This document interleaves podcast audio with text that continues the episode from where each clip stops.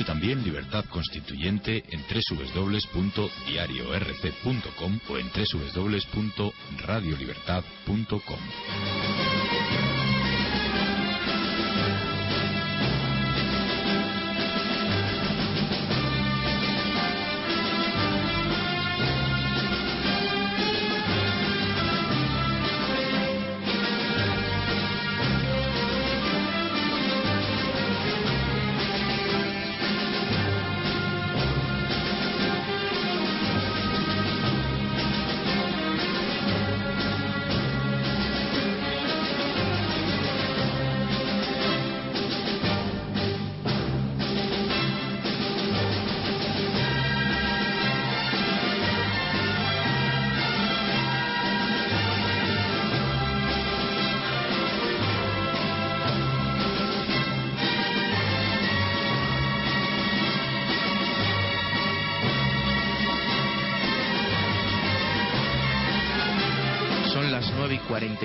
49 minutos de la mañana, seguimos en el 107.0 de la FM y va a dar comienzo el debate económico.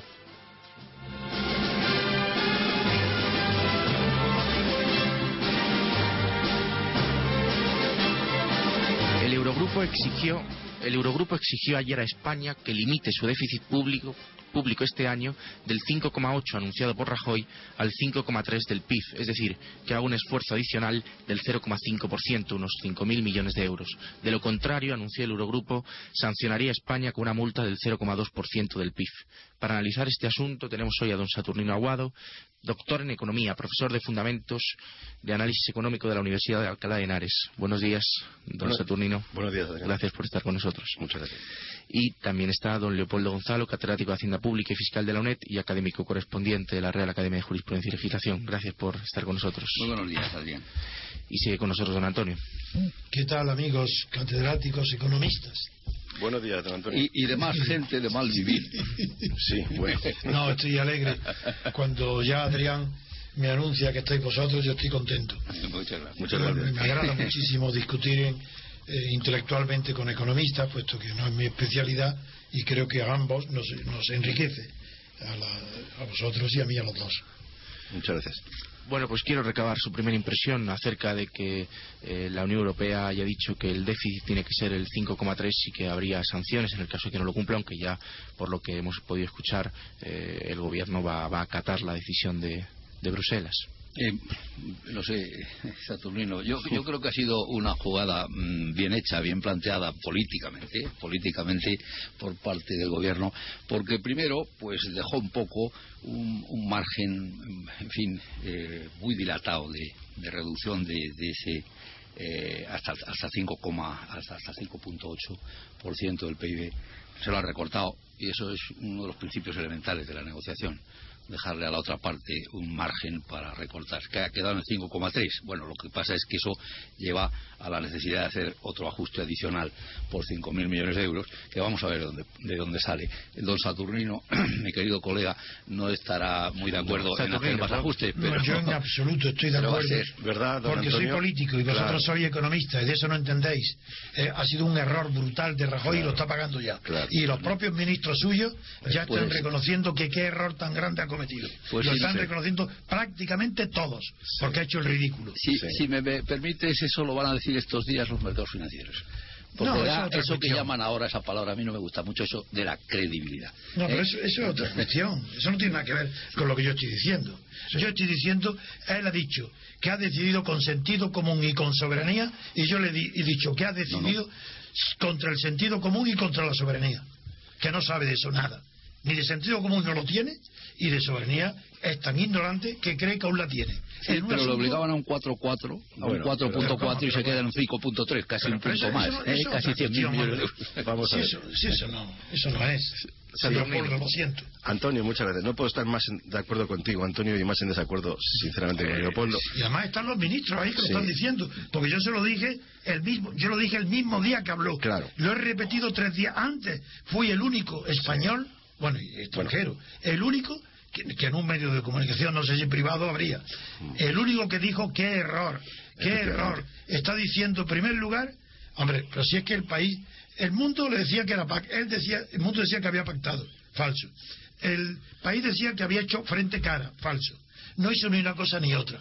Fue ridículo por completo. Fue esperando que fue que, que- porque confundió dos cosas. Uno, él está muy creído hasta el ya estará menos creído a partir de ahora, pero estaba muy creído porque la- el éxito internacional que tuvo con la reforma de la ley laboral era tan grande que todo el capitalismo mundial lo abrazó, lo puso en un altar y, y él se lo creyó.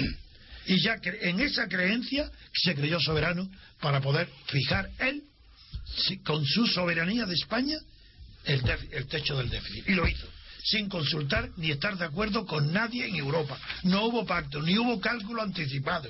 De decir, hombre, sí, podía pensar, como Sarkozy va a perder las elecciones, cosa que ahora está por ver, pero con lo de Gaddafi ahora está peor, va a perder eh, Bélgica, Holanda están mal, Italia está mal, todo me van a apoyar. No, y, y- y con Merkel, una mujer alemana que estuvo muy amable con él, pues dice, está nada, esto no pasa nada. Se equivocó rotundamente, porque no era el tema. Y el que dijo la verdad siempre fue el ministro de Finanzas finlandés, Oli Rehn. Dijo siempre la verdad. Y ellos no cumplieron. Mira, la prueba es que ha tenido el, el- el- Eurogrupo que enviar una comisión a España para que se entere de aquello que Rajoy no quería enviarle, que eran los datos de por qué había subido tanto la cifra de- del déficit en el ejercicio anterior y cuáles eran los presupuestos, las líneas básicas y el techo.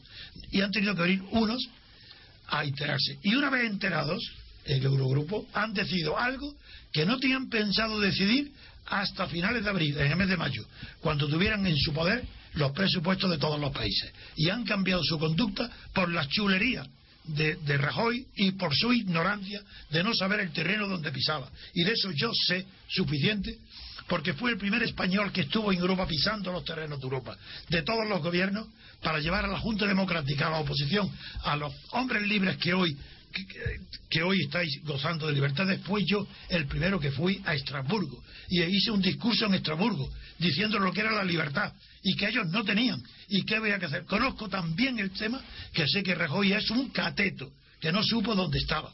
Y ya verá ahora cómo se le van a venir las cosas encima. Y en eso el mercado no tiene nada que ver, porque si es verdad, primero reaccionó mal ante, la- ante lo de Rajoy, reaccionó mal el mercado. Y hoy, ayer ha reaccionado bien, porque claro, una vez que la, que el- que la unidad europea, que el, Eurogrupo ha fijado un techo aceptado por España, pues ya está arreglado. El tema es como, no, di- no como Grecia, pero ya está resuelto.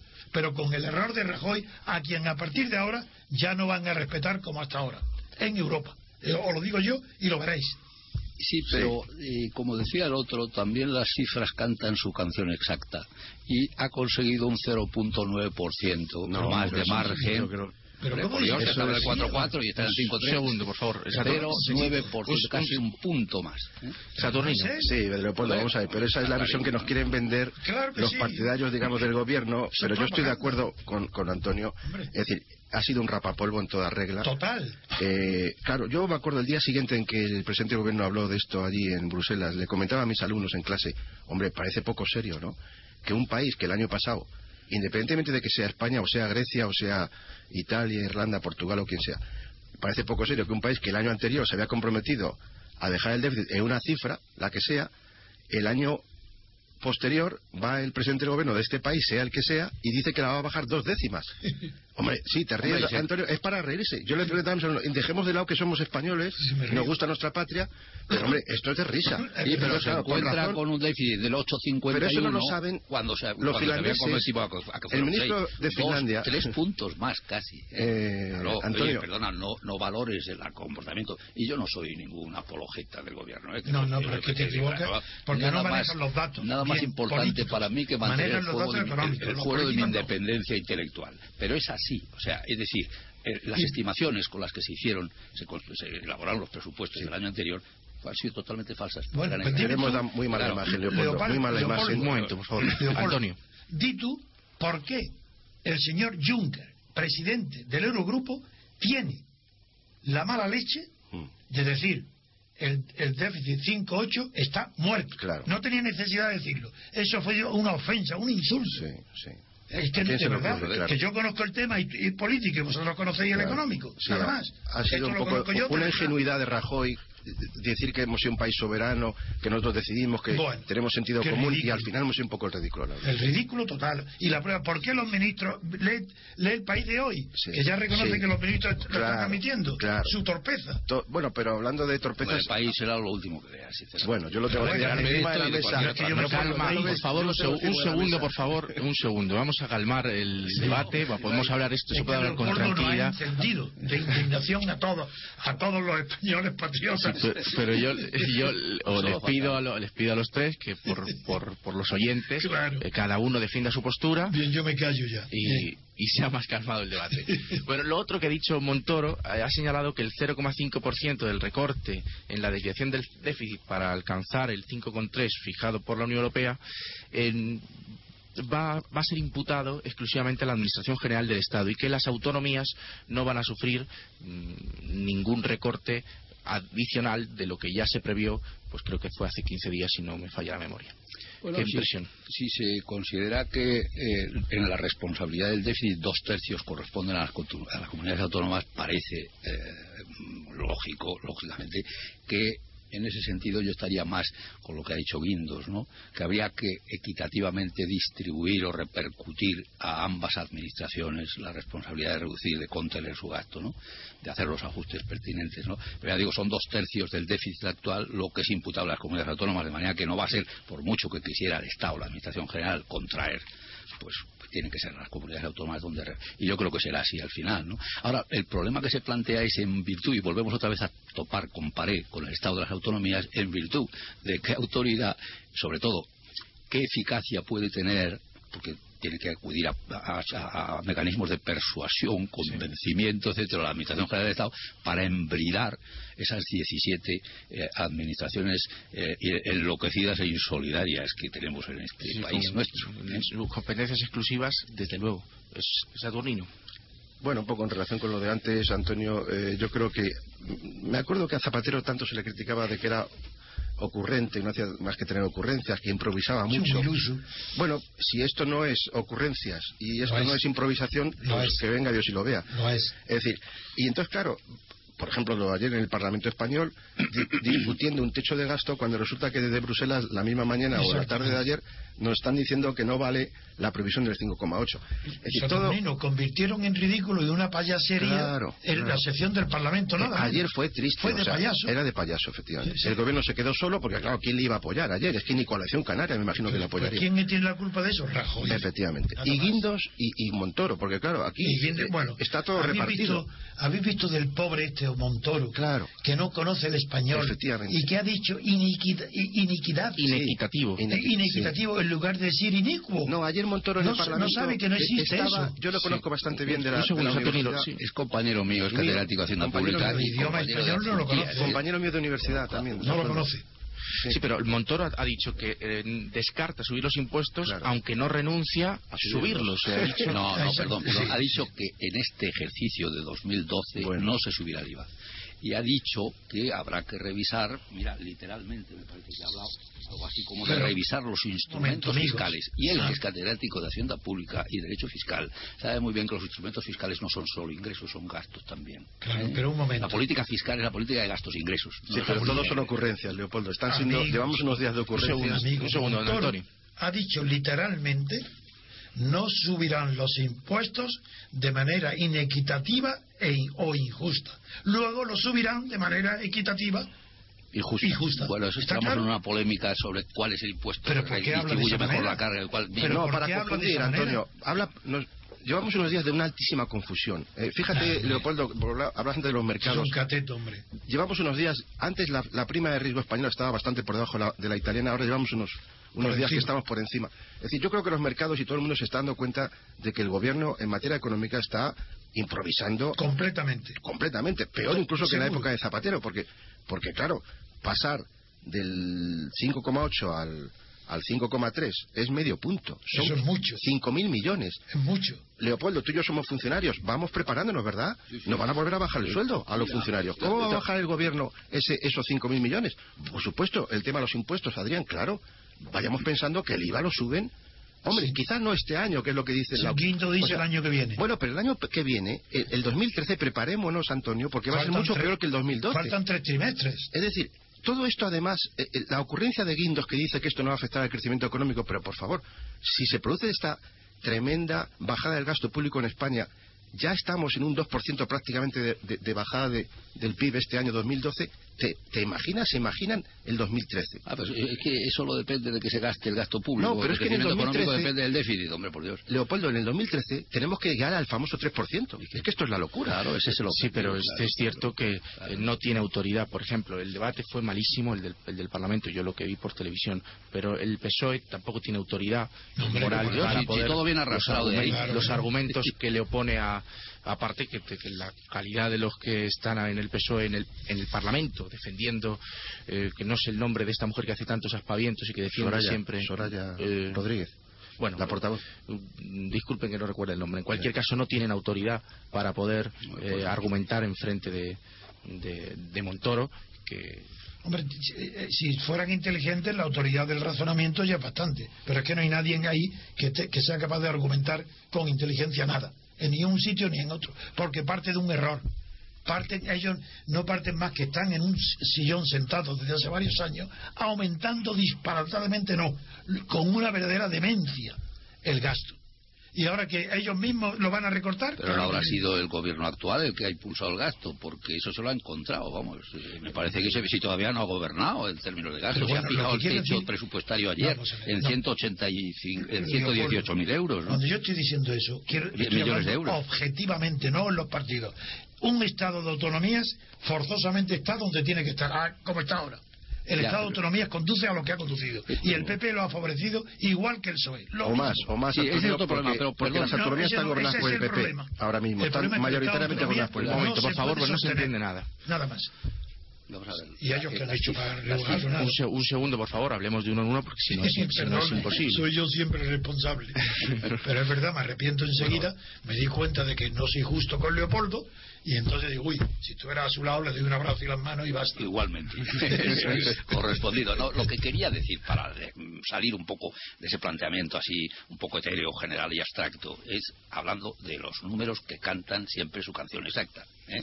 Y es que el techo de eh, presupuestario se ha puesto, el techo de gasto, en 118.565 millones de euros, que supone, para que no se le impute expansión del gasto al gobierno actual, con el que no tengo, por otra parte, nada Eso no que aclarar, lo ¿no, aseguro hombre? y estoy dispuesto a argumento. sobre la Biblia. Que no, hombre, ¿eh? no, por es que Dios. ha reducido el gasto en un 4,7% respecto del presupuesto de 2011. Luego no se puede decir que es que expansiona el gasto el gobierno actual, porque el techo se lo ha puesto él a sí mismo. Bueno, eh, No, pero yo creo que el argumento de don Antonio es que en, en las autonomías, en el Claro, Estado de autonomías, es son tan culpables Claro. como No. el PSOE. No, o más, que- o más, o más, la Pues yo lo de lo más, su autonomía No, no, la encuentro argumentos. dos tercios de la desviación del déficit del año pasado de las autonomías. No, pero yo me refiero a la previsión del Estado Claro, eh, y a, la- a quien favorece el Estado de las autonomías. No se puede decir eh, que uno de los dos esté más favorecido, puesto que están dentro del sistema exactamente claro, igual. sí, estoy- Sí, pero la desviación del gasto el año pasado, eh, un 12% fue el gobierno de Zapatero y, un, y dos tercios fue el gobierno de Camps, el gobierno de Murcia, el gobierno de. Y- Eso son Andalucía, ¿eh? esos, por supuesto, pero pero, yo. pero Bueno, eh, yo también. Oye, y que ser- Extremadura, perdón. Bueno, pero, Eh, pero- y Castilla-La Mancha, por supuesto. Castilla. Uy, Castilla-La Mancha, pero- 7.2% dos tercios- del PIB regional. Pero yo quiero que hagamos un debate de más altura, no de un Venga, tú más, venga, es decir, no de que el, pa- de que el- encontremos, Venga, Adrián, venga, venga. porque si no, Elévalo tú. Venga. Oye, que iba a hablar eh, Saturnino, conoce muy bien los problemas que trae eh, la falta de unidad de mercado ah, en España debido a las 17 comunidades autónomas y los costes de transacción que eso genera mm, para la economía y que cre- creo que está unido al debate del déficit que estamos que estamos teniendo. Bueno, efectivamente. Es decir, dos tercios de la desviación del déficit del año pasado provienen de las autonomías. Solamente el 10-12% proviene del gobierno central. En ese sentido hay que decir que Zapatero cumplió. Prácticamente cumplió. No, si solamente es el 12%, se puede decir que casi cumplió. Los que no cumplieron fueron las autonomías. Muchas de ellas gobernadas por el, Que PP, verdad por el dices, PP y una minoría, Andalucía, gobernada por el PSOE. Claro, ¿cómo en un año corregimos esto? Esta es la madre del cordero. ¿Cómo se consigue que en un año las autonomías cumplan con lo prometido y además ahora estos 5.000 millones famosos, Leopoldo, se los ha autoencasquetado eh, Montoro al gobierno central Eso. y ya sabemos, por eso comentaba antes, que una de dos. O nos bajan el sueldo a los funcionarios otra vez, Leopoldo, prepárate, que son No, funcionarios. lo ha dicho, lo ha dicho. O efectivamente el IVA y algún otro, el impuesto especial de- del alcohol, de la, de la gasolina, del tabaco, pues ya suben o bien este año o el que viene. Es que las cifras son así. Y a pesar de eso, igual los mercados ya están descontando, Leopoldo, que no llegamos al famoso 5,3. Exacto. Me- me- si me perdonáis, yo me ha parecido entenderle a Adrián que pasábamos a hablar de la unidad de mercado y de la quiebra de la unidad de mercado, porque esto lo tenemos agotado, es evidente. Bueno, pues y venga. que lo podemos seguir Pues tú, hablando de- Leopoldo, de, toma tú de euro palabra. arriba, euro abajo, este o el otro, ¿verdad? Toma Bueno, la palabra y plantea Claro, el tema. yo- no, es que es un tema muy grave. España, eh, bueno, ya había que remontarse incluso a- para, para contar la historia completa al plan de estabilización del 59 y a- al plan de estabilización y liberalización de la economía española con la pretensión, y era un mercado único, uniforme entonces, pero ese proceso por el cual España primero solicita la entrada en las comunidades económicas europeas eh, por razones políticas que no económicas, pues no se atiende su aspiración, pero luego se firma el tratado preferencial del 70, que fue tan ventajoso para, España, pero luego entramos eh, con el tratado de adhesión en el 85 en la Unión, eh, en las comunidades económicas europeas, luego la Unión Europea, nos incorporamos a la Unión Económica y Monetaria eh, en- al filo del siglo, eh, entre los dos siglos, bueno, y estamos entrando cada vez en mercados más amplios, mercados eh, de dimensiones mm, verdaderamente importantes. Y en sentido opuesto, desde la creación del malhadado estado de las autonomías en nuestro país, empezamos a fraccionar el mercado interior. Eh, mira, hay un dato que el otro día manejaban y yo creo que no lo tienen actualizado. Hay un libro de, de Carlos Rodríguez Brown y Rayo en donde viene, pues se entretuvieron en hacer un, Muy joven, cálculo, Juan Ramón un Rayo. cálculo del número, perdón. Muy, decía que muy joven, Juan Ramón Rayo, un economista joven y, Sí, sí, sí, y- sí, sí, lo bueno. conocemos. sí, está en la red Juan Carlos. Bueno, el caso es que hacían una evaluación del número de páginas que podía tener el boletín oficial del Estado eh, y los boletines oficiales de las eh, 17 comunidades autónomas. Eh, llegaban en torno a los 700.000 páginas en aquel año. Actualmente, en el año 2009, actualmente hay quien lo ha cifrado en un millón de páginas. Bueno, de contenido muy diverso, de carácter mercantil, civil, fiscal, etcétera. Todo eso puede ser un poco eh, expresión sintética de lo que está ocurriendo en España, ¿no? Tenemos, por ejemplo, hemos tenido un ministro de eh, Justicia que fue sorprendido como cazador furtivo porque el pobre tuvo la mala suerte de no tener la licencia de caza, eh, de rebasar la raya de un límite de comunidad autónoma, ¿no? Y era ministro de Justicia, ¿verdad? Bueno, eso es anecdótico, pero la verdad es que es tal el disparate de la- las distorsiones interterritoriales que hay, las, las alteraciones de las corrientes de bienes, eh, el régimen fiscal, que eso disuade de la inversión extranjera en España y además invita también a la salida de la misma, ¿Me aparte de ser muy costoso. Y aparte de tener otras implicaciones también de carácter político, cultural, etcétera, que para mí son las más graves, no son las económicas. me permite una sola observación que os va a aclarar, creo yo, desde una nueva perspectiva lo que estáis eh, tratando. Mira, es la siguiente. Si en lugar de haber 17 autonomías o Estado y más autonomías con sus respectivos boletines oficiales del Estado fueran, si en España hubiera una verdadera cultura política, se sabría que el Estado nunca es ni puede ser legislador, que quien legisla son las naciones. El Estado es ejecutivo, pero el Estado no legisla. Y desde toda la historia del pensamiento político occidental, desde Estados Unidos a Israel última, no hay un solo gran autor, gran filósofo que no diga la legislación para las naciones. No hay, no, el Estado no legisla, el Parlamento no es estatal, tiene que ser nacional. Cuando es estatal, como ahora, porque los partidos son estatales, todo es falso y mentira. Si fuera una nación, las leyes fuera el boletín oficial de la nación, no habría 17 boletines oficiales. Ni Cataluña ni el País Vasco podrían dictar leyes porque no son naciones. Yo digo para que sepáis Pues sí. que en teoría política, en filosofía política, lo que yo digo es indiscutible. Todo lo demás son dictaduras, oligarquías, falsedades enseñadas, eh, enseñadas por el poder de turno a los catedráticos, a los profesores de universidad, y a los periodistas y a los medios de comunicación para repartirse entre todos el, el- lo que haya, el poder, la riqueza, o la pequeña o la pobreza. Pero solamente la nación tiene, tiene autoridad para legislar. por, su propia naturaleza. Es Nada la que más. es soberana, claro. Nada más.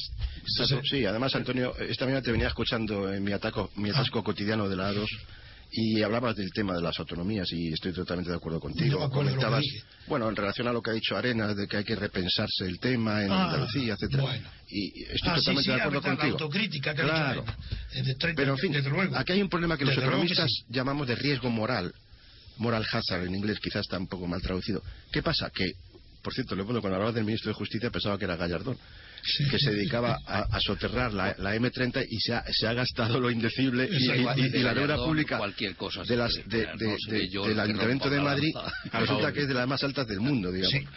Pero es igual, da igual una comunidad que un ayuntamiento. ¿Qué pasa? Que, que los excesos se cometen porque luego se piensa que va a ser eh, el Estado español el que va a asumir Claro. eso- e- esos riesgos. Bueno, evidentemente, eh, Antonio, qué duda cabe que se podría haber rediseñado o diseñado mejor el Estado de las autonomías, pero es lo que tenemos. Y lo que se trata claro, ahora es que efectivamente... y lo que podemos cambiar. Y lo que De acuerdo con lo que dice incluso Rajoy, que es muy dado a los eslogans, es otra de las críticas que yo le haría al presidente del gobierno, que, que- que gobierna con eslogans. Es decir, no se puede gastar lo que no se tiene. Sí, eso es mentira. Efectivamente, aparte es de que es mentira. mentira, Eso pero es bueno, mentira. empecemos por ahí. Empecemos por las comunidades autónomas, muchas de ellas gobernadas No, por el PP, el Ayuntamiento de Madrid, si él no gobernado por el PP, y no gastemos lo que no tenemos. Frases hechas y refranes. Efect- Y eslogans, sí. sí. Yo creo que lo más grave del Estado de las autonomías es, aparte del fraccionamiento, por ejemplo, de todo el ordenamiento económico y las distorsiones que eso genera en todos los sentidos, es precisamente la eh, que imposibilita adoptar desde el punto, desde, desde la Administración General del Estado. Yo digo siempre, mira, yo soy catedrático de una universidad que se llama Nacional de Educación a Distancia y digo siempre que la universidad, la UNED, en su quehacer, en su programación, en sus desvelos, se ocupa de todos y cada uno de los españoles con independencia del lugar donde residen. Porque es la única Somos la única universidad nacional, nacional. Exactamente. Bien. Entonces, bueno, lo que quiero decir es que el Estado de las autonomías está impidiendo el instrumentar políticas económicas y de otro tipo de interés general. Sin duda ninguna. A favor de todos y cada uno de los españoles, no de los murcianos, sevillanos o de los eh, gallegos. ¿eh? Y eso es lo grave, porque la situación crítica que estamos viviendo es una situación de emergencia nacional. Claro, Entonces no claro. puede ser el puerto de rebatacapas. No puede ser que un señor tire por un lado y el otro por el otro y que uno se ponga por montera las disposiciones o las directrices del gobierno de la nación. Porque todavía, mientras no se demuestre lo contrario, aquí se habla de la Constitución de la nación española Sí. única e indivisible. Claro, Y eso, como es una contradicción, una aberración, una paradoja tan tremenda, es lo que nos tiene sumidos en esta cima. Sí, sí. Claro. sí. Porque si es Antonio. verdad lo que dijo Ortega, Mm. que yo sabéis que es un autor que lo critico siempre que puedo, pero en esto es verdad que dijo en su obra de la España invertebrada que el defecto era el particularismo, Ajá. entonces en virtud de eso hagamos del particularismo el Estado de España, cada uno lo suyo, y es- eso es lo que era un defecto para Ortega, se ha convertido en una virtud para la autonomía de la clase política que se crearon nada más que para repartirse el pastel entre los secundones de los partidos políticos, que no podían estar en el gobierno, y crearon la autonomía. Y eso he sido testigo porque en mi despacho Claro. cada partido ha ido pronunciando esas palabras que yo ahora repito, ahora y siempre las he dicho. Y luego, si una autonomía, Antonio, gasta lo que no tiene, como ha ocurrido ahora, Ah, pues los 5.000 millones Al Estado. nos va a costar a nosotros, los No. funcionarios, Pues y a todos los españoles con el IVA, pagarles a esas autonomías ese exceso de gasto sobre sus ingresos. Así en de un gesto de maldad saturnino te diría yo, cuando dices desautonomía te refieres a Castilla-La Mancha. A todas, a todas las, las que están gobernadas por el PP Ah, bueno, actualmente. es una observación y me imagino que eh, pensarás, cordial. Leopoldo, que ahora en, en- en- en Andalucía también gobernará el PP. No, y ya no hay ninguna gobernada si por el Partido permitís un Socialista. segundo nada más, sí me gustaría. Hago referencia, me perdonáis la inmodestia de la autocita, a un artículo mío en ABC del año 2006 sobre estos temas. que se Tienes titulaba- que redecirlo en que decía porque no me acuerdo. Ya, se, se titula Estatuto Catalán y Unidad de Mercado, lo que el viento se puede llevar. ¿eh? Bueno, ahí hago una recopilación muy sintética de lo que costó, que es otra manera de ver el problema, que en España tuviéramos un mercado único. Ah. ¿eh? Porque empieza con los decretos de nueva planta del inefable don Felipe V. Y eso ha sido, desde el punto de vista hay que tener en cuenta que en España no hay código civil hasta finales del siglo XIX, hasta 1889. Casi el código 100 años mercantil, el código de civil es, eh, perdón, el código de comercio es de 1829. Sí. Bueno, solo desde el punto de vista institucional, cómo se ha desarrollado el sistema financiero, si la creación de las bolsas es de Fernando VII, etcétera. Bueno, todo eso, bueno, y no digamos de infraestructuras, la construcción de primo de caminos, de puertos, de puertos. Secos. Todo eso ha sido un esfuerzo gigantesco que ha hecho un país con una topografía endiablada, ¿eh? Eh, sin ríos interiores, sin posibilidad, con una navegación de capotaje que era muy, muy, muy pobre, además no tenemos plataforma continental. Bueno, todo eso ha sido un, un- un esfuerzo gigantesco que se ha hecho durante los dos últimos siglos y que nos lo hemos cargado, ¿eh? Pues eh, el Teital. Sí, y el último en cargárselo fue el Constitucional con la sentencia de la Claro, ley del suelo claro. que dijo que, las autono- que el Estado ya no tenía competencia para legislar ni siquiera de forma subsidiaria, interpretando el 149.3 de la Constitución, no tenía ni siquiera competencia para legislar en aquellas materias que las comunidades autónomas tuviesen competencia exclusiva, ni siquiera de forma subsidiaria, y aquello ya fue cortar el último cordón umbilical. Lo que no Y, claro, ni siquiera los estados Y el uso del decían. El uso del 152 de la Constitución, por ejemplo, claro, porque yo la primera Sí, vez que vi la división de competencia me pareció razonable. El 148, el 149, ah, pero luego llega el 152 y dice, no se ha respetado, porque dice siempre que por su naturaleza esas funciones sean descentralizadas o transferibles. Yo niego que muchas de las que se han Y hecho luego sean... el 152 punto creo que es el 3, el de la ley marco, que nunca fue, Ah, también, nunca ha sido aplicable ejemplo. una ley Claro, marco, claro, claro. que es para intentar recuperar alguna competencia. Decía don Antonio que eso ni siquiera los estados federales, cuéntenos. Yo No, nada más. No, digo, primero yo me admira vuestra capacidad de que sepáis la Constitución. Yo la ignoro. Bueno, es que me da vergüenza No no todos, Antonio. Yo tampoco, No, yo como lo, lo merecía, lo no, merecía. no, y no, no. no, Tampoco es verdad, es que don Antonio no la desconoce, la la ignoran los que tratan, tienen que aplicarla, los que juegan no, de verdad. defenderla y hacerla defender. Pues mira, os cuento una anécdota. Cuando me, por Garzón, me denuncia al Consejo General Poder Judicial, junto con eh, los demás juzgados, con eh, jueces, con Federico eh, mm, Fungariño y con eh, eh, Gómez de Liaño, con su mujer, con Gordillo, al Supremo, y nos, y nos imputan con un delito para porque yo eh, yo estaba influyendo según esta acusación en García en Gómez de Liaño para que metiera en la cárcel a Polanco literalmente así. Yo comparezco claro y lo primero que hago es que todos mis amigos y compañeros se sientan en el estrado y yo no. Yo digo yo me siento aquí estoy acusado y el presidente dice no hombre no don Antonio siéntese que yo no no estoy acusado estoy imputado sí yo me siento en el banquillo. Es que no había radio ni magnetofono pues que los traiga los traiga. Y mi primera palabra señor presidente cuestión de orden. Y, me- y una cuestión de orden que no se atreve a decirlo nadie ni en un cuartel pues me dieron la palabra. Digo cuestión antes del fiscal antes que nada. Y digo primero quiero hacer una declaración de principios que es primero yo no acato la constitución española Bueno. segundo no reconozco a este tribunal tercero estoy aquí porque el Consejo General del Poder Judicial actúa a las órdenes como un policía y me trae aquí como un policía no hay ningún acto por tanto a partir de ahora ustedes hagan lo que quieran que yo no acepto nada ¿Y qué cara pusieron? Hombre, en una pues, mesa- Fernando, Fer- fe- figúrate, a los 15 minutos habían declarado el archivo. De la causa. Sí.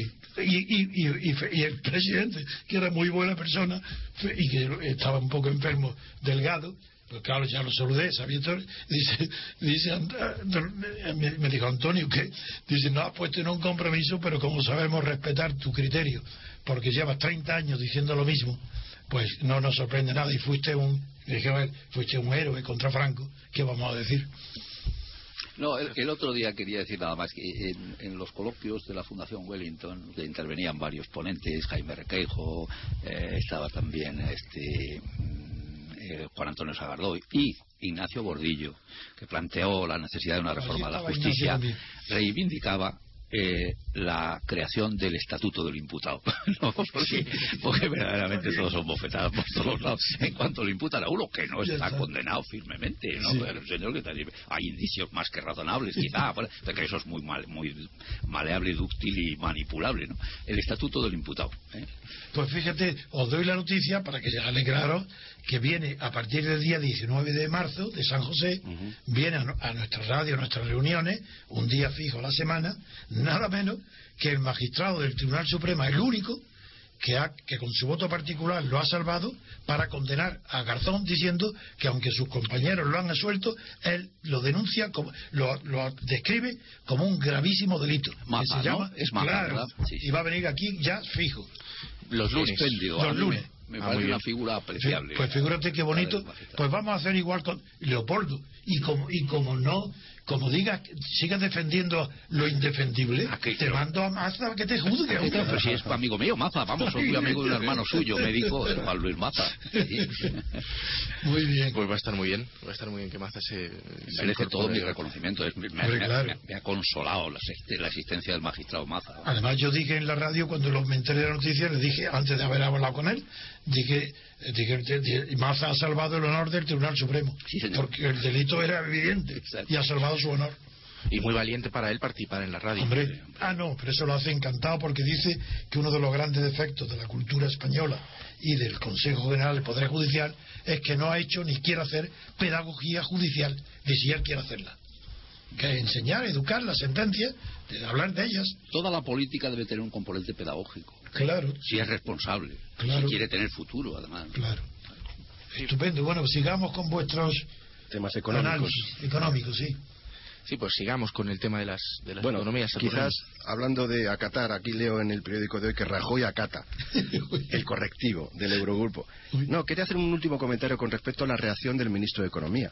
Es decir, esto lo hemos comentado antes, pero a mí me parece fascinante o alucinante que él diga que esto no va a afectar al crecimiento del paro y al crecimiento económico de la economía española. Como, como ha dicho eso, yo no lo sabía. No, él ha dicho exactamente Guindos, que, Guindos lo ha que- dicho. Guindos, el ministro de Economía y Competitividad, vaya nombre, ¿verdad?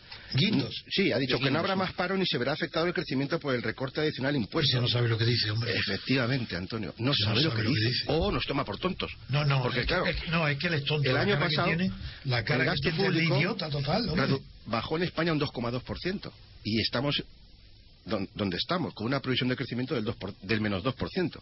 Este año 2012 la previsión de, de crecimiento del gasto público es el 11,5%. Vaya. O sea, cinco veces menos que el año pasado. Y va, y encima, con estos 5.000 millones adicionales, el ministro de Economía nos, nos quiere vender la historia de que esto no va a aumentar más el paro todavía y no va a reducir más todavía la tasa de, cre- de- de crecimiento de la economía española, parece increíble. Eh, Es evidente que no se atreve a decir la verdad que a corto plazo un recorte influye en el paro, eh, e influye en el crecimiento económico. Pero es verdad que tampoco hay salida, porque el déficit no puede seguir disparándose. Pero no hay, habíamos hay que quedado, cortarlo. Adrián, que este gobierno nos iba a decir siempre no- la no verdad. No, si eso yo nunca lo he dicho. Que el No, gobierno, yo sé. el gobierno Rajoy siempre nos vendió la idea de que este gobierno, a diferencia del anterior, nos iba a decir siempre la verdad, por favor. por favor. Vamos a ver qué es eso del paro, qué es ser parado y No, qué es 600.000 ser trabajador más. y qué es ser trabajador. 600.000 parados más. eh, eh, le- Perdona un le han- momento, Saturnino. Vamos a darle la palabra. Sí, Leopoldo. tienes que Vamos a darle la, la palabra a Leopoldo. a Leopoldo. Es que, es, es que hasta ellos Sí, además nos quedan cuatro minutos nada No, no, más. que hable. Leopoldo, que le hemos dado hoy más con Estera y, y él tiene derecho a No, devolvernos la no, bofetada. Muy que Arturo. Arturo Fernández, del que un sindicalista cualificado creo que ha dicho ayer que no servía más que para servir cafés, pero tiene 180 establecimientos abiertos dando empleo, ha dicho que sí, que le parecía muy bien, como le ha parecido, creo, eso no lo puedo asegurar a Rosell, que los sindicatos y las organizaciones empresariales se autofinanciaran, porque no tengo por qué pagarlas yo. Es decir, un país donde el nivel de, de- de sindicación es despreciable, ¿eh? Y resulta que lo pagamos todos los contribuyentes, porque los contribuyentes es somos productores cinematográficos. Porque es una idea totalitaria claro, del pues mantenemos una paraadministración impresentable. En el año 1975 no llegábamos a 900.000 funcionarios. Tenemos 3.200.000 Claro. ahora que han aparecido en las comunidades autónomas. Las embajadas, las llamadas embajadas, los defensores del pueblo, del menor, mayor, del mediano, del senecto y además tenemos otro en Bruselas, además, ¿eh? en las 17 comunidades autónomas. Tenemos también esos, par- vamos, los parlamentos autonómicos, el Senado, ¿para qué vale? Para gastar el dinero en traducción simultánea, nada más, y para hacer exhibición de esas particularidades tan pintorescas. El tema de la inversión educación lingüística. pública y sanidad pública Perdona, también, perdona. Saturnino, hemos, estábamos hablando de la unidad de mercado. Estamos cargándonoslo por la vía de las políticas de inversión lingüística, cuya denominación, decir, adjetivo, ¿eh?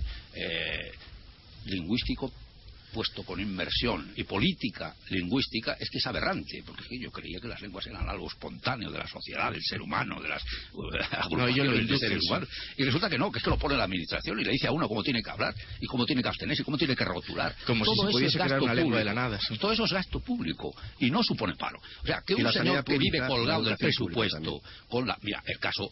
Perdona, yo no me gusta hacer demagogia, pero el sindicalista este que cobra de Unicaja o de, perdón, de, de, de, Ban- de Bankia, Bankia, sí. 180 y que entrega al euros, sindicato. más el sueldo Pero de Renfe o y que, Metro, no sé y que entrega al sindicato. ¿Eh? Y que entrega al sindicato. Claro, bueno, bueno, pero quiero No, decir es que yo conozco consejeros de la- que no lo entregan a ningún lado, se lo quedan.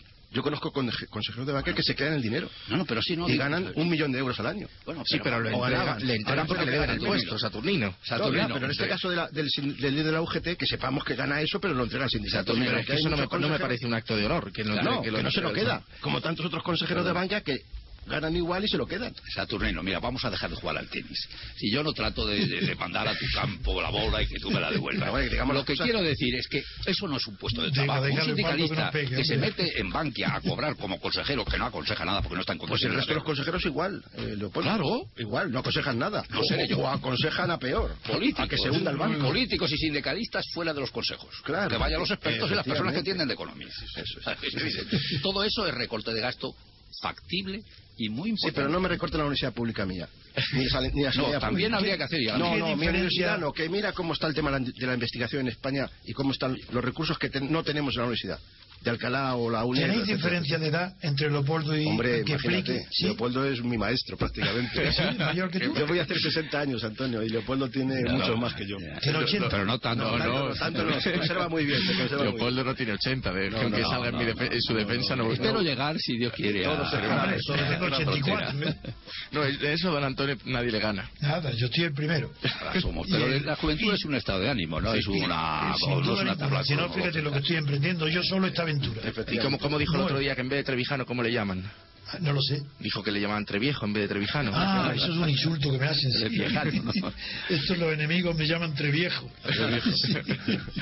Pues muy bien, Ojalá queridos. fuera verdad, porque hay un tre magister que es trimagisto, el Hermes trimagisto, que era tres veces maestro. Ojalá, y por viejo, tres veces viejo, maravilloso, porque eso es lo que significa treviejo, No, claro. tres veces. Yo- Pues yo creo- magnífico. Pues se nos acaba el, el tiempo, les emplazo para que hablemos. Pero tiene que ser 10 Leopoldo y- segundos porque un nos segundo, van a dar. Un segundo. Yo creo que deberíamos dedicar un día a repasar lo que ha costado en España construir una economía nacional. Uy, Muy bien. pues recojo el guante y, se- y les emplazo, Muy pues eh, ya lo decidiremos, pero para muy pronto. La economía de malestar. Muy bien. Sí, sí. Pues muchas gracias, queridos oyentes. Ha sido un placer eh, hacer este programa. Les emplazo a que mañana a las no- 8 de la mañana escuchen la crítica de la prensa con don Antonio. Muy Hasta bien. pronto. Eh, días. Abrazos a los amigos. Muchas gracias. Buenos días, Antonio.